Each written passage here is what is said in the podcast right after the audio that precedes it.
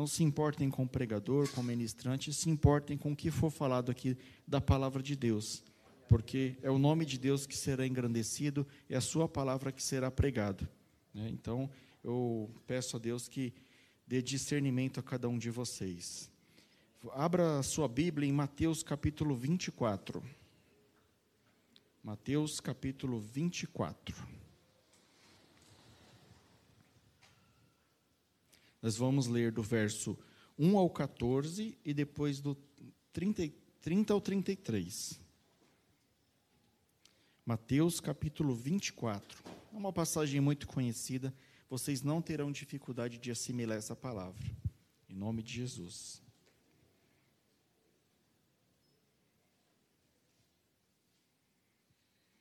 Diz assim a palavra do Senhor. Mateus 24. Jesus saiu do templo e, enquanto caminhava com seus discípulos, se aproximaram para lhe mostrar as construções do templo. Ele, porém, lhes disse: Vocês estão vendo todas essas coisas? Em verdade vos digo: não ficará aqui pedra sobre pedra que não seja derrubada. E Jesus, sentado no Monte das Oliveiras, quando os discípulos se aproximaram dele, em particular lhe pediram: Diga-nos quando que essas coisas vão acontecer e que sinal haverá da sua vinda e do fim dos tempos.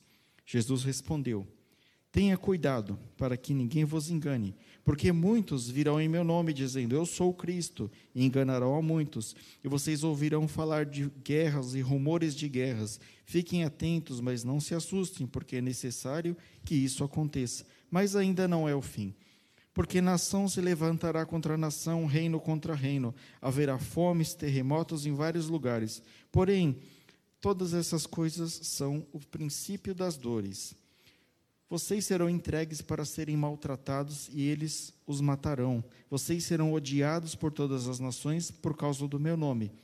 Nesse tempo, muitos hão de se escandalizar, trair, odiar uns aos outros. Muitos falsos profetas se levantarão e enganarão a muitos. E, se, e por se multiplicar a iniquidade, o amor se esfriará de quase todos. Aquele, porém, que ficar firme até o fim, este será salvo. E será pregado este evangelho do reino por todo o mundo, para testemunho de todas as nações. Então virá o fim. Aqui é no 14, agora vamos lá no 30. Vai um pouquinho para frente aí, versículo 30. Então aparecerá dos céus, então aparecerá no céu o sinal do Filho do Homem. Todos os povos da terra se lamentarão e verão o Filho do Homem vindo sobre as nuvens do céu com poder e grande glória. E ele enviará os seus anjos com grande som de trombeta, os quais se reunirão seus escolhidos nos quatro ventos, de uma extremidade à outra dos céus. Aprendam a parábola da figueira, quando já os seus ramos se renovam e as folhas brotam, vocês sabem que o verão está próximo. Assim também vocês, assim também vocês, quando virem todas essas coisas, saibam que está próximo às portas. Até aqui, queridos. Senhor, obrigado pela tua palavra, Senhor. Agora ela será ministrada, meu Deus. Eu peço que o Senhor abra o coração dos meus irmãos, Senhor, todos aqueles que estão ouvindo ou vão ouvir essa mensagem, Senhor para que ela entre nos seus corações e para que seja ministrada da forma que o Senhor quiser, Pai. Em nome de Jesus, usa-me da forma que o Senhor quiser. Estou aqui à tua disposição, à disposição do teu Espírito, Senhor. Guarda a minha vida, guarda a vida da minha família e de todos os meus irmãos e todos os que eu amo, Senhor. Em nome de Jesus, amém. Queridos, essa mensagem, eu dei o tema a ela de retorno iminente, né? Não podia ser diferente. Os discípulos estavam reunidos com Jesus Cristo e perguntam para ele, né, quando que você vai voltar? Quando será a sua segunda vinda? E Jesus fala com eles todas essas coisas que a gente acabou de ler. Eu queria chamar a atenção antes de começar a ministração para um versículo específico. Vai lá no versículo 3 versículo 3. E Jesus estava sentado no Monte das Oliveiras, quando os discípulos se aproximaram dele em particular e lhe pediram: atenção agora. Diga-nos quando essas coisas vão acontecer. Diga essas coisas. E que sinal haverá da sua vinda e do fim dos tempos? Digam, que sinal? No singular, que sinal? Guarde isso daí que vocês falaram.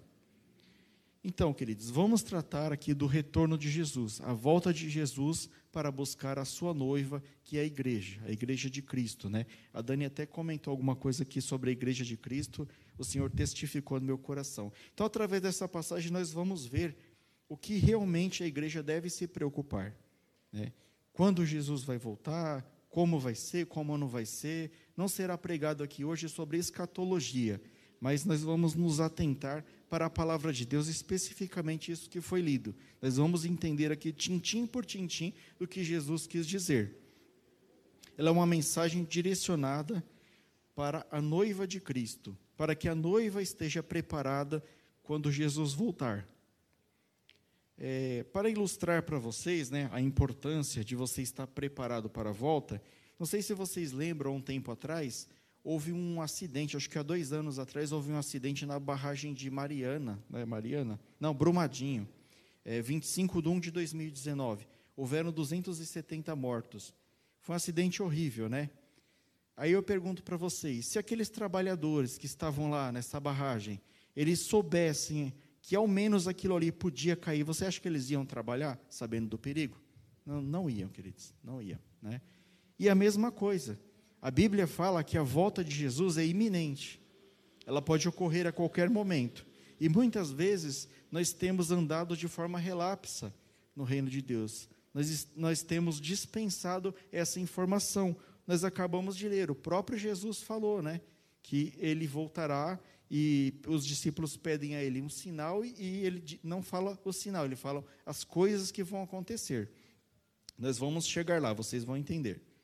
Então nós estamos num mundo tão caótico, tantas coisas acontecendo, né? Recentemente, de um ano para cá, uma pandemia mundial sem precedentes que ninguém imaginava que poderia acontecer de uma hora para outra, né? Tantos acontecimentos científicos e a gente aqui preocupado com as coisas desse mundo, preocupado em não pegar o Covid, preocupado em cuidar da nossa família, preocupado com o emprego, será que eu vou perder o emprego por causa da, da recessão? Preocupado com as coisas deste mundo. Mas a nossa verdadeira preocupação não deve ser as coisas deste mundo, porque Cristo falou né, que Ele cuidaria da gente enquanto nós estivéssemos aqui.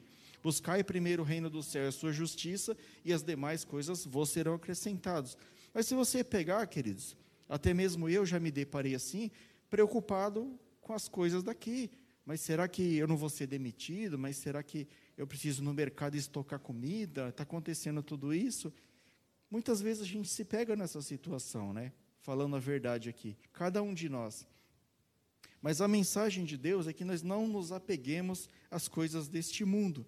Nós devemos nos preocupar com a vinda de Jesus. Ela ocorrerá de forma súbita. Ninguém sabe o dia, ninguém sabe a hora. Cristo, queridos, existe duas formas de você ir até Cristo.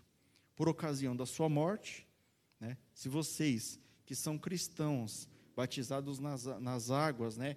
creem, estão firmes com Cristo. Quando o nosso pastor fala que Rafa fica firme, não é um bordão. Pastor não fala bordão, ele está falando a verdade que está na Bíblia. Fica firme, você, porque se Queridos, chegar o dia da minha morte e eu não estiver firme com Jesus, vocês conhecem a história aí, né? Então eu tenho que estar firme até o fim, até a minha morte ou até que Jesus retorne. Essas são as duas formas de nos encontrarmos com Jesus pessoalmente.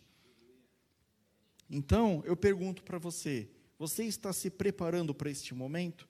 Ou você está preocupado com as bênçãos que Deus pode te dar, com a casa que você vai ter, se você vai ter arroz com feijão para comer amanhã. Nós não devemos nos preocupar com essas coisas. Aí você pode me perguntar: a segunda vinda de Jesus é real? Eu já vi falar muitas coisas, que ele já, já retornou, que vai demorar muito, que isso, que aquilo. Queridos, eu posso afirmar para vocês, através da palavra de Deus, que a segunda vinda de Jesus ela é tão real quanto a primeira.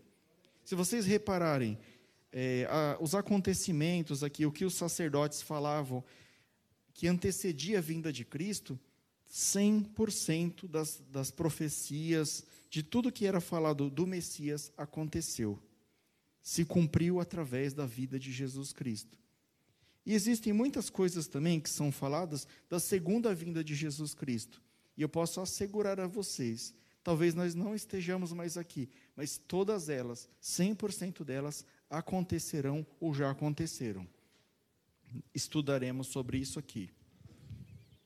A palavra do Senhor diz: céus e terra passarão, mas minha, as minhas palavras não hão de passar. Mateus 24, 35. Se Jesus falou isso, você acha que Jesus é mentiroso? Com certeza não, né, queridos? Jesus não é homem para que minta, nem filho do homem para que se arrependa. Se ele falou que as palavras dele não vão passar, elas não vão passar. As palavras de Jesus são verdadeiras. E é nisso que nós temos que crer e nós vamos estudar detalhadamente aqui agora. Aí você que está na igreja, queridos, há algum tempo, você que é novo na igreja, né, já deve ter ouvido falar isso. Ah, mas Jesus está voltando. Eu acho que o meu avô ouviu, o meu bisavô, tataravô, né? Acho que a igreja ela ouve isso por mais de dois mil anos. Jesus está voltando, porque ele falou que ele voltará. Né? E você já ouviu de alguma forma isso daí, há mais de dois mil anos isso vem acontecendo.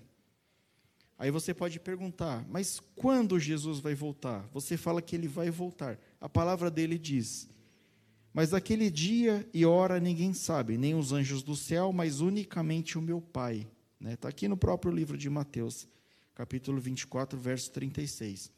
Então a palavra diz que nem mesmo Jesus sabe quando que ele vai retornar, senão o Pai. Né? E quando os discípulos fizeram essa pergunta, né, acho que Jesus tipo falou assim, ó, não, compete a vocês saber. Sabe por quê, querido? Imagina só a situação. Se a gente soubesse, ó, Jesus vai voltar em 2022, né? Imagina o que a gente não ia fazer, conhecendo a natureza humana. Você ia falar assim, bom, até 2021 e 59 segundos e 59 milésimos de segundo, eu vou pecar, no último segundo eu aceito e vou para o céu. Né? É ou não é? Você não ia pensar isso aí?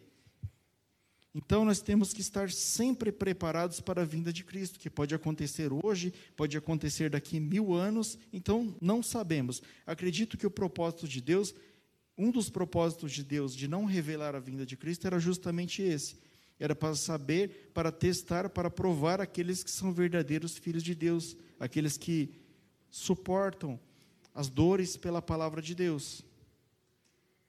As justificativas mais usadas em ministrações. Jesus não voltou para dar uma chance para você. Eu acho isso daí um pouco vago, querido. Sabe por quê? Se Jesus tivesse voltado mil anos atrás, nenhum de nós ia ter chance. Né? Já era. Ia salvar os de mil anos atrás. E se Jesus voltar daqui 100, 200 anos, e meus bisnetos, como é que vai ficar? Né? Tem promessa para os meus bisnetos também. Então eu acho que não é uma justificativa que é aceitável. Mas é, é discutível. Parte dela dá para concordar.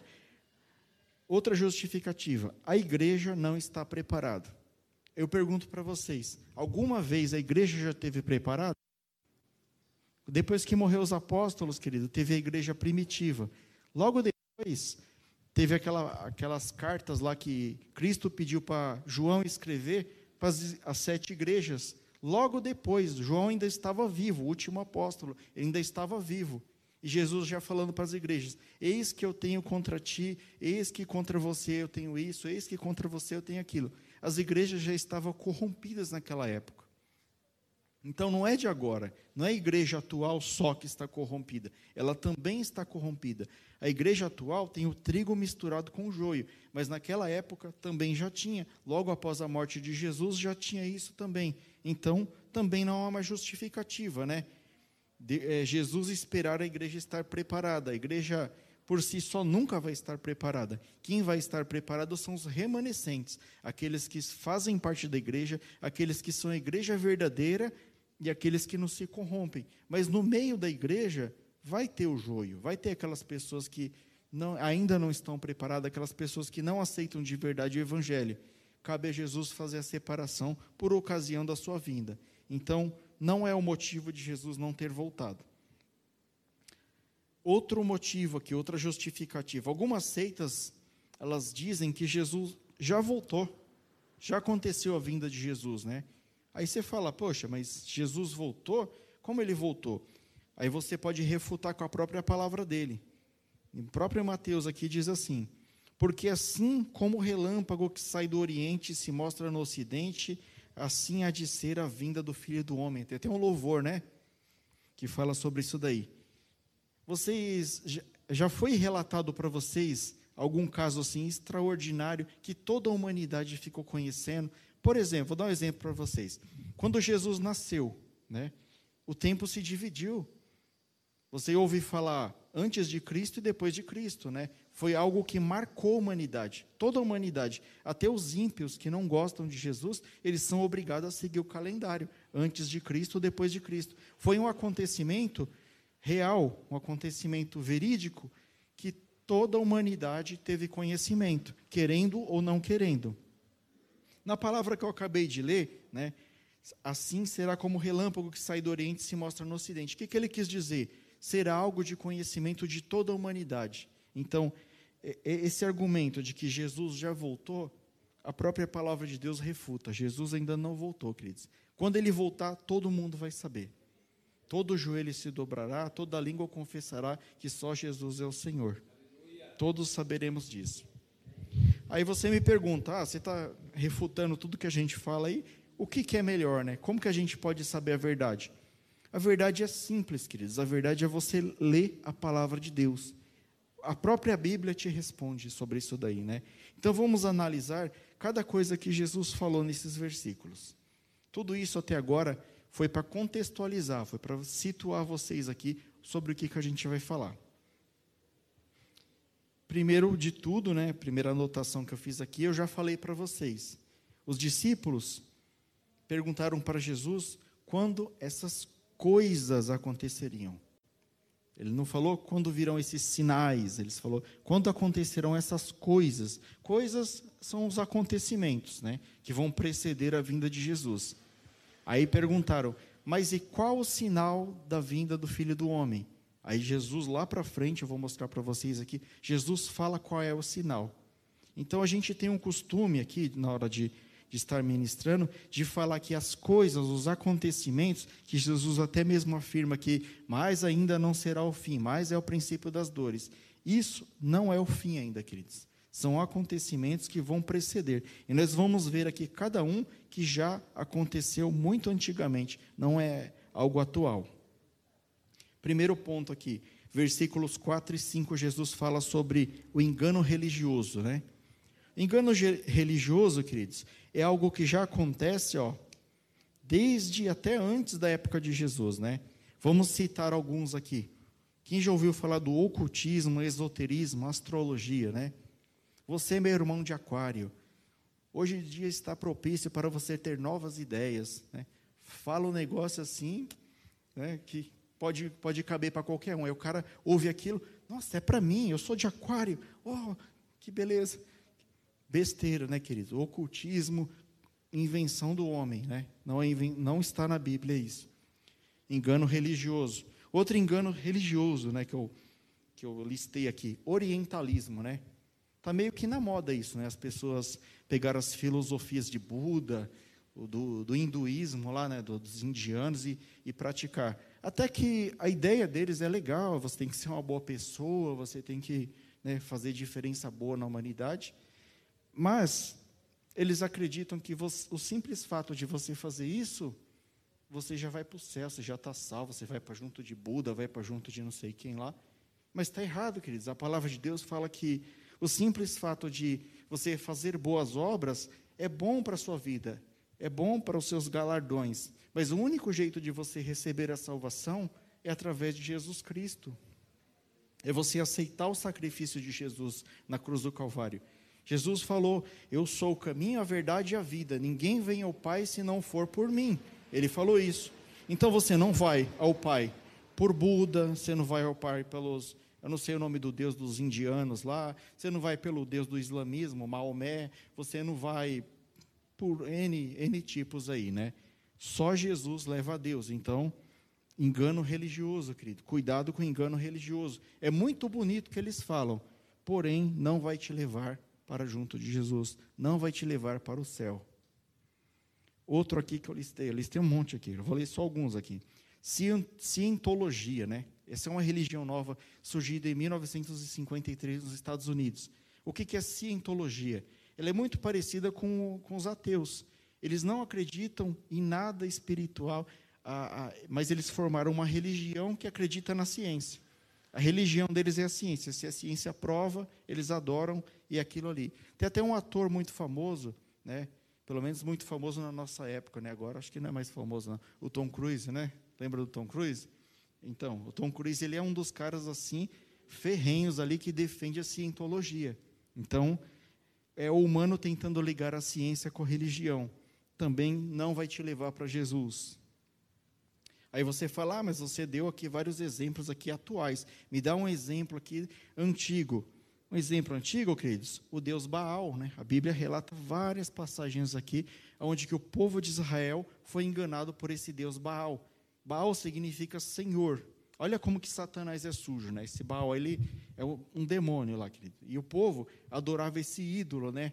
Mas pelo nome significar o Senhor, muita gente adorava achando que estava adorando ao Senhor. Ele estava é, participando de uma idolatria. E Satanás, especialista nisso, ele tenta criar coisas parecidas para que você adore pensando que está adorando a Deus. Né? Eu não quero citar aqui para não, não ter nenhum tipo de intriga, mas para bom entendedor, meia palavra basta. Satanás ele cria coisas parecidas com as coisas de Deus para tentar te conduzir por um outro caminho que não é o caminho da Bíblia. Tudo que for contra os preceitos bíblicos, queridos, sai fora. Sai fora porque está fora da vontade de Deus. A vontade de Deus está nesse livro sagrado. Em Mateus é, versículos 6 e 7, que nós lemos aqui, ele fala de convulsões naturais, sócios e políticas, né? Guerras, fomes, epidemias, rumores de guerras, né? Desde depois que Jesus retornou para o Pai, acontece isso, né? guerras, por exemplo. Sempre teve guerras por, por questão territoriais, um querendo tomar a terra do, do outro. Até mesmo a própria igreja, queridos, no, nos primórdios, lá na época da, da, da escuridão, né? a, a igreja ela fazia as cruzadas, então ela saía matando as pessoas em nome de Cristo, sendo que em nenhum lugar aqui Jesus manda matar. Né? Pelo contrário, ele fala que você tem que amar o seu irmão. Então, havia esses tipos de guerra, fomes, né? Fome você sempre ouviu falar que tem. Tem atualmente, né? Aqui no nosso município de Barueri, se você procurar, tem alguém passando fome. Né? Naquela época, tinha gente que passava fome por questões do, do clima. Né? Tinha vezes que tinha muito sol, não chovia, a lavoura não produzia, as pessoas passavam fome. Né? Tem até um relato lá no livro de Eliseu, da mulher lá que vai pedir uma ajuda para ele lá, e, e eles estavam passando por um momento muito difícil. Então, ocorria tanto naquela época quanto nessa. Por que, que eu estou falando tudo isso, fazendo o comparativo com a época antiga e com a época atual? Eu quero provar para vocês que os acontecimentos que Jesus listou, né, as coisas, elas já aconteceram. Elas já aconteceram. Então, a volta de Jesus é iminente. No versículo 9 e 10, Jesus fala sobre sereis odiados escandalizados e trair-se-vos-ão uns aos outros, né? Queridos, quase todos os apóstolos morreram de forma trágica. Quase todos, com exceção de João do Apocalipse, né? Que morreu de causas naturais, todos os outros apóstolos morreram crucificados, crucificados de cabeça para baixo, decapitados. Teve um apóstolo que teve a, a pele do seu corpo arrancada enquanto ele ainda estava vivo formas terríveis de morte. A igreja sempre foi perseguida, começando pelos apóstolos. Não seria diferente na época atual, né? A igreja é, é, é, a vidraça do mundo, né? Todo mundo quer jogar uma pedra na igreja, do. Todo mundo quer acertar uma pedrinha na igreja lá, né? A igreja é muito perseguida, né? Até hoje a igreja é perseguida. E o pior de tudo isso, queridos, não é a, a perseguição das pessoas de fora, o problema é que a igreja ela também é perseguida de dentro, né? Judas Iscariotes traiu Jesus, era um dos apóstolos. E a gente não é melhor que Jesus em nada, querido. Na nossa época não seria diferente. Então não pense que todos os irmãos aí que estão do seu lado, que, que algum momento da, da vida deles não vai dar uma dor de barriga, eles não vão se virar contra você e te vender por 30 moedas de prata. Nós já tivemos aqui irmãos que caminhou junto com a gente aqui, firme ali, irmão era uma benção ali, aí do nada deu uma dor de barriga, saiu aí falando mal, fazendo um monte de coisa, mas eu creio que todas as coisas cooperam para o bem daqueles que amam a Deus, né? Nós continuaremos firmes, continuaremos pregando a verdade, continuaremos fazendo aquilo que Jesus manda, e eu creio que é a vontade de Deus. E dentro disso ainda, né, queridos, de ser odiado, escandalizado, perseguido, eu pergunto para vocês, vocês já viram perseguição lá no islamismo? Nossa, a igreja islâmica está sendo perseguida lá no Senegal. A igreja islâmica, ah, os budistas estão sendo decapitados em tal lugar. Já reparou que é só com o cristianismo? Só os cristãos que são perseguidos? Porque Jesus falou, Jesus nos alertou, queridos. É uma religião, não é uma religião, né? É algo que incomoda a humanidade. Né? Os cristãos incomodam a humanidade porque nós não somos deste mundo. Versículo 11: falsos profetas, né? Falsos profetas. Esse aqui eu nem vou falar muito, porque você já está acostumado, né, querido? Saber dos falsos profetas. Mas vamos lá. Quais eram os falsos profetas antigamente? Os fariseus, né? Os fariseus que eles arrotavam santidade, mas eram como sepulcros caiados, né, né Sepulcros caiados. Por fora era beleza e por dentro podridão, né? Faça o que eu falo, não faça o que eu faço. Esses eram os falsos profetas da antiguidade. E na atualidade, nós temos falsos profetas? Também, queridos. Temos falsos profetas, falsas doutrinas, falsas igrejas, temos aos montes. Mas não, não vou citar nomes, não vou falar nada disso, não. São pessoas que elas deturpam a palavra de Deus, elas tiram a, é, a grandiosidade de Jesus Cristo, elas tiram a essência da palavra de Deus e elas é, pregam de uma forma para tentar extorquir pessoas para tentar pegar o dinheiro das pessoas, para tentar escravizar pessoas, simplesmente para ter mais membros na sua igreja, para ser a igreja maior, para ser a igreja mais forte, a igreja mais bonita, a igreja mais famosa. Né? Eles não têm coragem de fazer, por exemplo, o que a gente faz aqui na comunidade núclea. Você pensa que é legal ouvir uma palavra dessa? Não é. Não é legal, mas é a verdade, é o que está na Bíblia. É o que você precisa ouvir. Sabe quando sua mãe queria te dar um remédio ruim? Para Dedéu, aquele remédio amargo, mas você tinha que tomar, ela corria atrás de você. Nossa, tem que tomar, vem aqui, Mateus. Pum, colocava na sua boca o remédio, né? Está dormindo ali. Mas você precisa, queridos, a igreja precisa o tempo todo estar se retificando, estar se adequando, estar melhorando para que ela possa estar pronta para receber o noivo. Já nós vamos entender isso. No versículo 12 ele fala aqui, né? A multiplicação da iniquidade sobre a apostasia, né? Hoje nós vivemos numa sociedade onde que a prática do hedonismo, né? O que é o hedonismo? É aquelas pessoas que falam, ah, eu trabalho muito, eu mereço ter um conforto.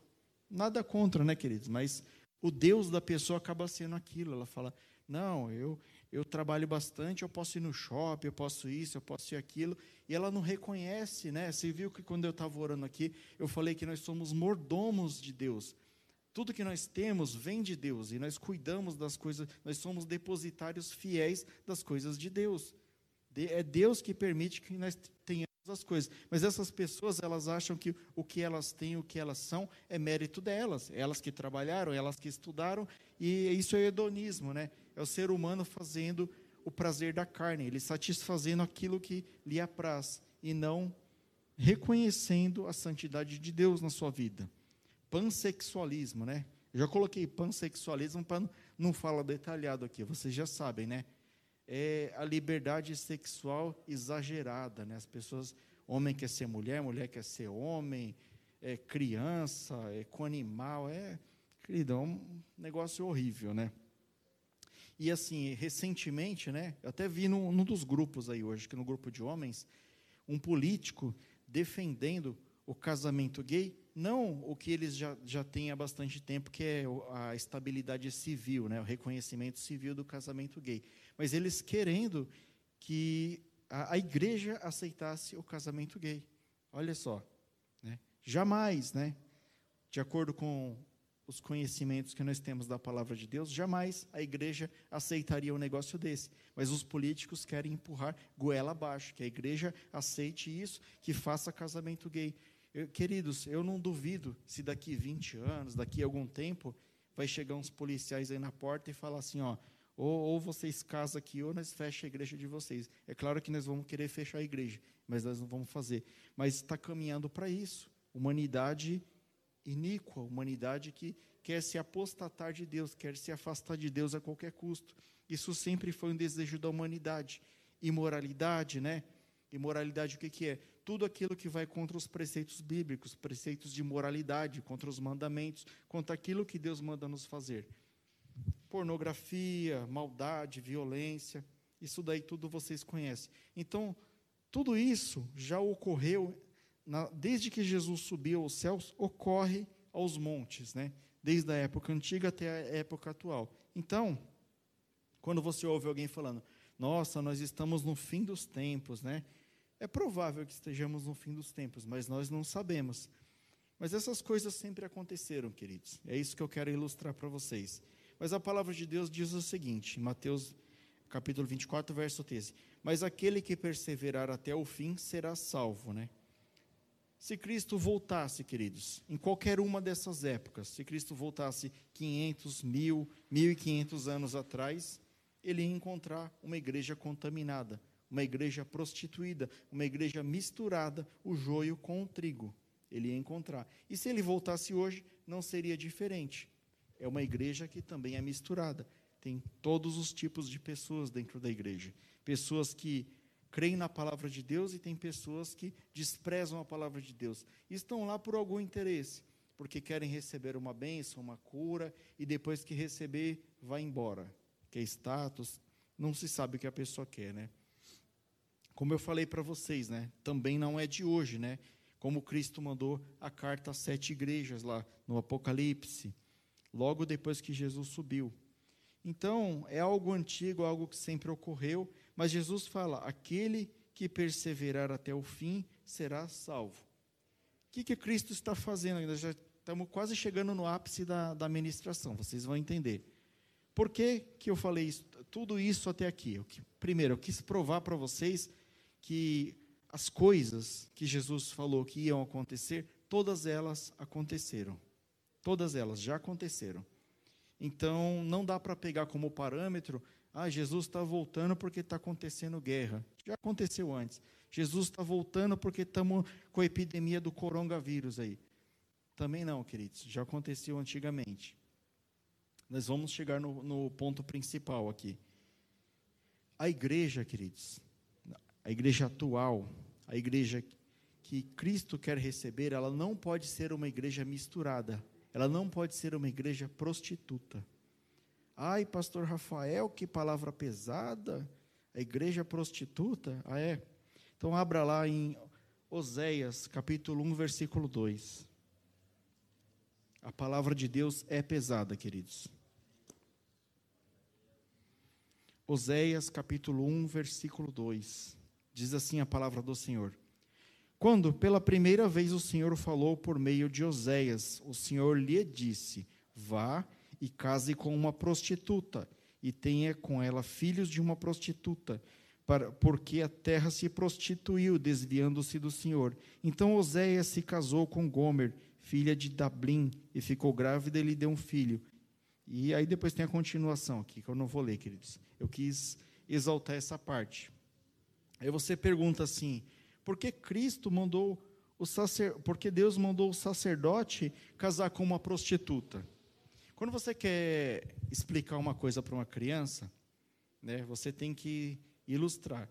Até esse momento aqui, Deus tinha mandado muitos profetas, né? N profetas, profeta Daniel, Oséias e, e tantos outros profetas aqui. Naum, Abacuque, Sofonias e etc. Ele tinha mandado muitos profetas para alertar o povo que o povo estava corrompido, o povo estava na idolatria, o povo estava caminhando por um caminho que não agradava a Deus. Mas o povo falava, o povo fazia o que eu estou falando aqui. Gente, você tem que santificar, você tem que buscar o Senhor, você tem que ler a palavra, você tem que orar. O cara saía da, da porta ali, ó, entrava aqui saía aqui. Do jeito que ele saía dali, ele já ia para a gandaia. Não queria nem saber, né? Não na comunidade núclea, estou dando um exemplo geral, queridos. Por favor, não confunda. Então, Deus falou assim: eu preciso ilustrar para esses caras. Eles têm mente de criança, preciso ilustrar. Então, ele falou assim para Oséias: vai, casa com uma prostituta e tenha filho com essa prostituta e tenha filhos da prostituição dela também. Você vai sentir um pouquinho do que eu estou sentindo. Imagina, queridos, o coração de Oséias, profeta do Senhor, né, um homem que estava ali dedicado na obra de Deus, ele cumpriu o que Deus falou. Mas imagina a vergonha para ele, queridos.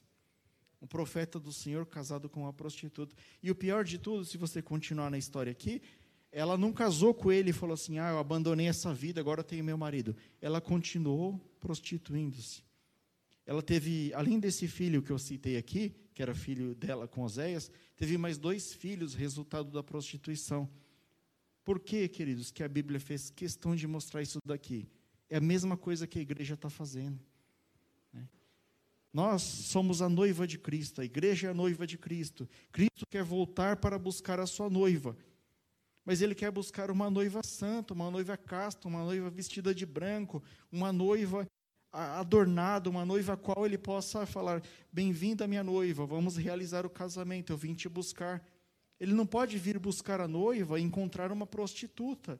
Então ele fez isso com Oséias. Ele falou: Oséias, vai casa com a prostituta. E todo o povo de Israel viu, escandalizou, condenou.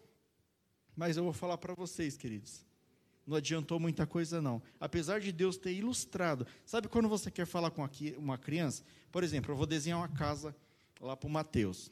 Aí, em vez de eu desenhar que nem o engenheiro desenha, que nem adulto entende, desenho de engenheiro, eu desenho lá a casinha, faço um solzinho dando risada, uma árvore na frente, um carrinho, faço uma casinha bem bonitinha. Ele, aí ele vai olhar aquele papel e vai falar: Ah, o papai fez uma casa.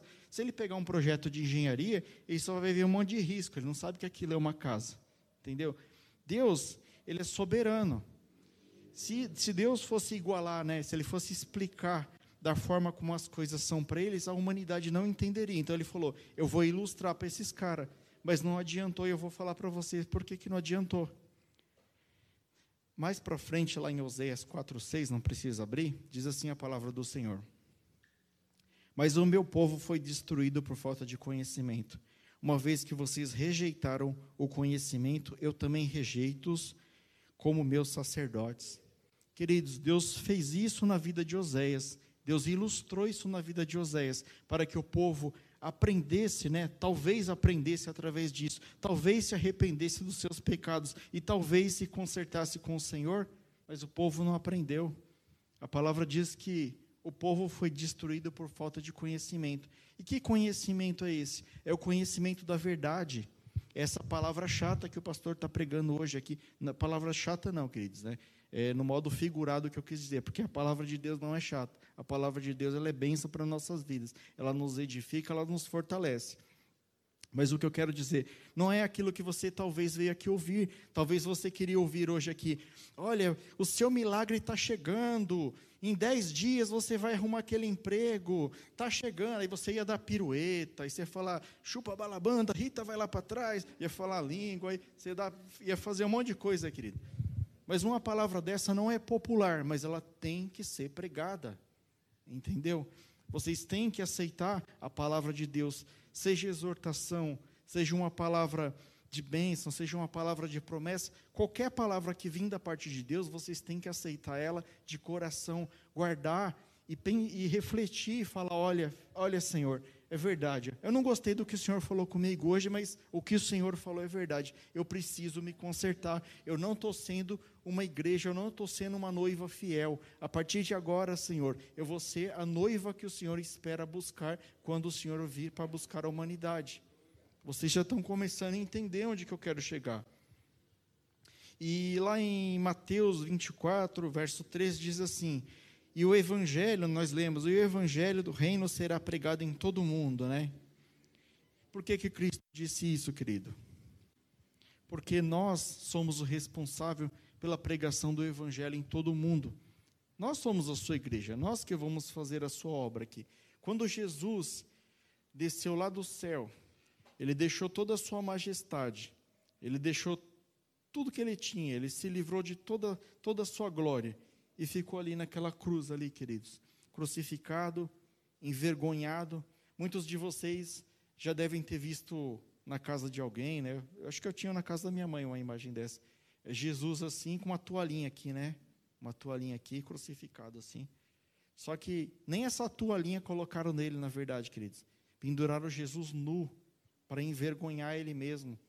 Cuspiram na cara dele, colocaram coroa de espinho, bateram nele ah, de forma exaustiva. Vocês assistiram o filme lá do Mel Gibson, lá, Paixão de Cristo, vocês sabem muito bem. Vocês leem a Bíblia, vocês também sabem muito bem. Então, imagina só a situação. Um Deus todo glorioso, Deus do universo, Deus de todas as coisas, se despida da sua glória, vir até aqui, nesse mundo que já estava corrompido, para buscar a mim e a você, para entregar todo o seu sangue, toda a sua vida. Ele não teve vergonha de chegar diante do pai dele e falar assim: Pai, essa aqui é a minha noiva. A comunidade núclea é a minha noiva. Eu sei que eles têm os defeitos, Pai, mas eu acredito que eles vão se arrepender. Eu acredito que eles vão se consertar, Pai. E quando eu voltar para buscá-los, eles vão fazer parte do meu reino. É isso que nós temos que ter na cabeça. Nós temos que estar o tempo todo preparando para a iminente volta de Cristo. Muitas vezes nós nos preocupamos, mas quando que ele vai voltar? Só de você fazer essa pergunta, queridos, já demonstra que você quer saber quando para você se preparar melhor mais próximo da data, mas não é isso, não é quando, é como ele vai voltar. Como Jesus vai voltar? A Bíblia diz que ele vai voltar de forma repentina, como um ladrão, na hora que você menos espera, será como nos tempos de Noé. Então, a grande sacada aqui é você estar todo o tempo preparado. Viva todos os dias da sua vida como se fosse o último. Ore ao Senhor, busque, confesse seus pecados, tente se corrigir, tente se santificar. Ninguém é perfeito. Jesus sabe que ninguém é perfeito, mas viva todos os dias da sua vida como se fosse o último. Porque assim, queridos, Deus ele não pode te obrigar, ele não pode pegar você e falar assim: "Não, vem aqui que eu vou pegar na sua mão, eu vou te salvar na marra". Jesus é um cavaleiro, né? Quando Elias estava lá na, na caverna lá, né? Veio fogo, veio vento, quebrou as rochas lá, tal. Mas Jesus ele estava na brisa, né? Jesus é um cavaleiro. Ele vem, queridos, de forma sutil. Ele pede para entrar na sua vida através da sua palavra, através da sua ministração. Ele chega assim, irmã Teresa. Olha, eis aqui a minha palavra. Eu sou o Rei dos Reis, o Senhor dos Senhores. Ele se apresenta para você. Você permite eu entrar na sua vida? Você tem que permitir, queridos. Deus ele não vai pegar ninguém na marra assim, ó, porque ele já te deu o livre-arbítrio, é um Deus de princípio. Ele não quebra o livre-arbítrio que ele te deu. Você recebeu o livre-arbítrio, você só aceita Jesus se você quiser. Ele não vai pegar você na marra, né? Se, se Jesus tivesse feito essa lei, que não tem, né?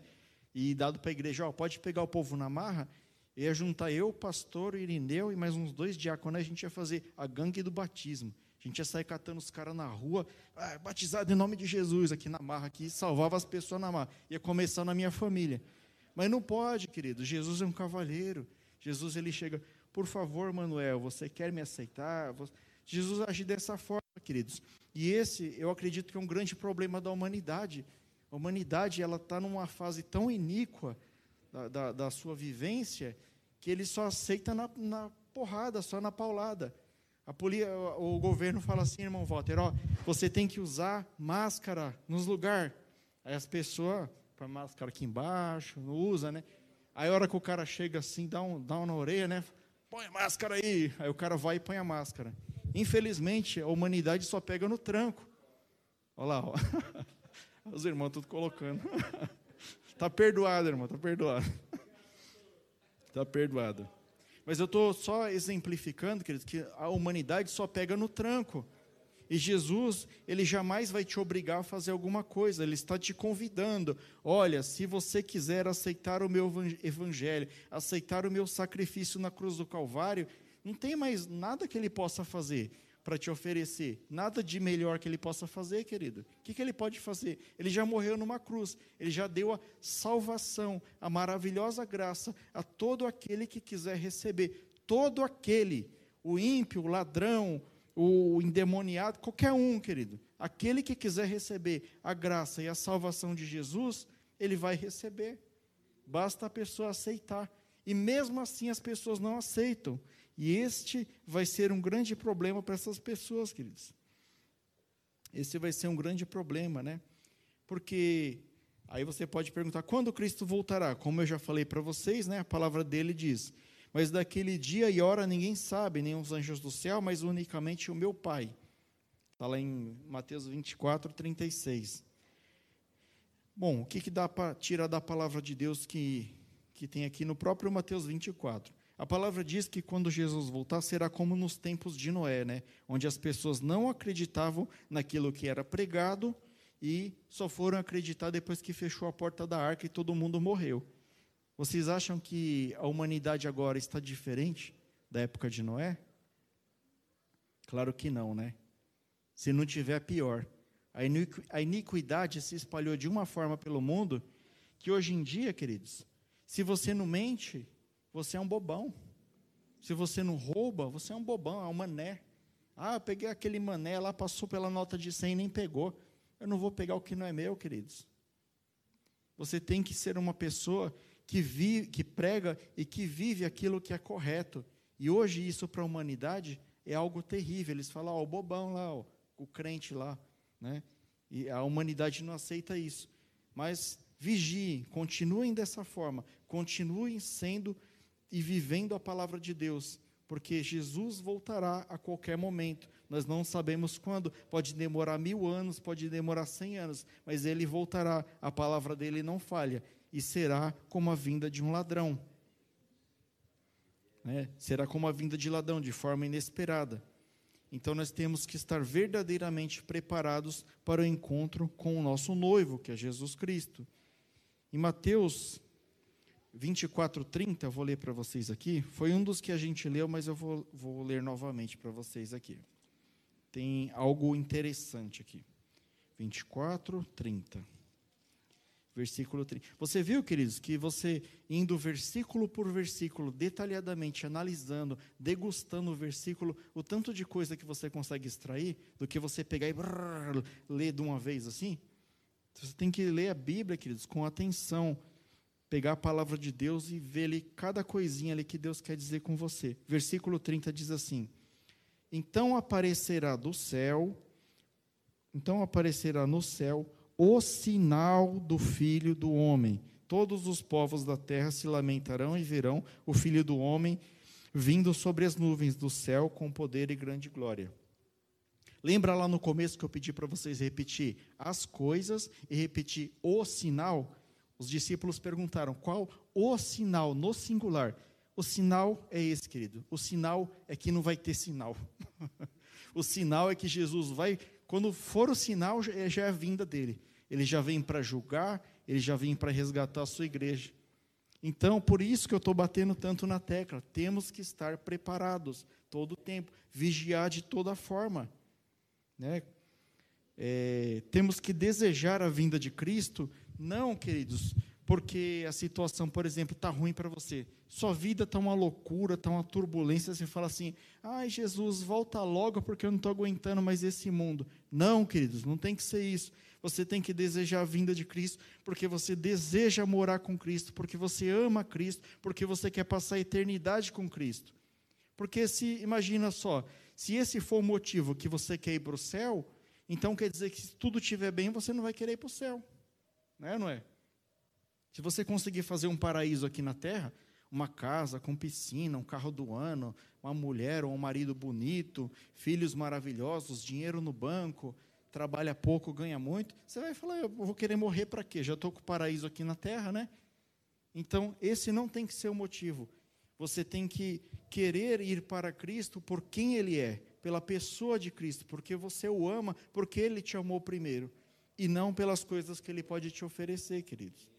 Esse tem que ser um desejo da igreja, né? Mesmo estando tudo bem, você tem que desejar ir para Cristo. Só um comentário breve aqui, que já, já estamos quase caminhando para o final aqui. É, hoje mandaram um vídeo no grupo de homens é, que falava de um pastor etíope, né? Acho que a maioria dos homens recebeu aqui, né? E eu achei algo assim extraordinário, né? Contando rapidamente aqui para quem não recebeu. Fala a história de um missionário americano que foi enviado para a Etiópia, né? E lá ele se encontra com esse pastor etíope. E lá na Etiópia, vocês sabem que, é um, que o cristianismo lá é perseguido. Esse pastor, ele pregava para o, os membros da sua congregação lá, escondido à noite no escuro lá, porque se ele for pego, ele era preso, ele era ele apanhava e podia ser até morto, né? E uma coisa em particular que ele tem, que ele tem lá é que ele só tinha uma Bíblia. A igreja dele só tinha uma Bíblia e era a Bíblia dele.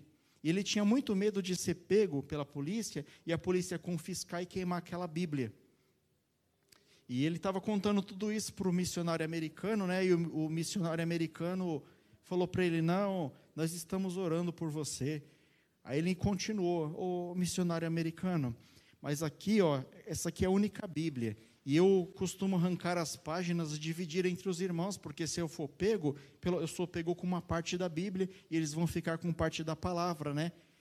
E ele, e ele retrucou perguntando ao missionário americano: é verdade que lá nos Estados Unidos, na América, as igrejas lá podem abrir sem problema, sem perseguição? É verdade. É verdade que cada irmão pode ter quantas Bíblias quiser, se quiser ter dez Bíblias, ele pode ter dez Bíblias. O pastor respondeu: É verdade. É verdade que tem irmão lá que passa o dia inteiro, não consegue orar um minuto. É verdade que os irmãos, os domingueiros lá, só vão na igreja, né? só ora quando está na igreja, não consegue orar em casa. Aí o pastor Etíope falou para ele assim: Pode deixar, pastor, a gente vai orar por vocês. Vocês estão precisando muito mais que a gente. Apesar das perseguições, apesar de tudo aquilo que eles passavam, queridos, eles têm muito mais comunhão com Cristo. Então, a sua condição financeira, o seu tempo, tudo aquilo que você coloca na frente para justificar o seu fracasso, para justificar que você não tem comunhão com Cristo, não é impedimento, queridos. Temos que buscar a palavra de Deus, a comunhão com Cristo a qualquer custo. Nós, atualmente, ainda somos privilegiados. Vivemos num país é, majoritariamente cristão, então nós temos facilidade a esses materiais, facilidade à palavra de Deus. Países onde o cristianismo é perseguido, lá, queridos, tem verdadeiros adoradores. Lá mora a verdadeira igreja. E nós temos que ser como eles, nós não temos que ser esse bando de frouxo que nós somos hoje aqui, queridos. Vou falar a verdade para vocês. A nuvem está lá no Paraná, lá o cara está falando, não, não vou para a igreja hoje não, que vai chover, né? Já, já dá um jeito de não vir. Está muito frio hoje, não vou não.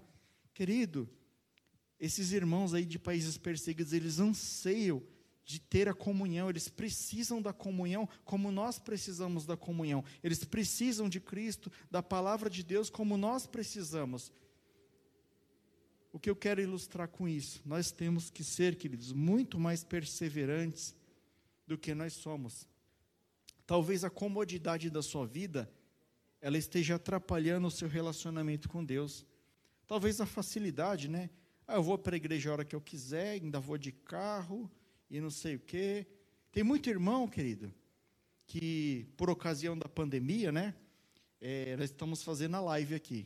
Né? Aí tudo bem, quando não pode vir, né? A gente faz a live, a gente avisa os irmãos. Agora é o momento que está podendo, né?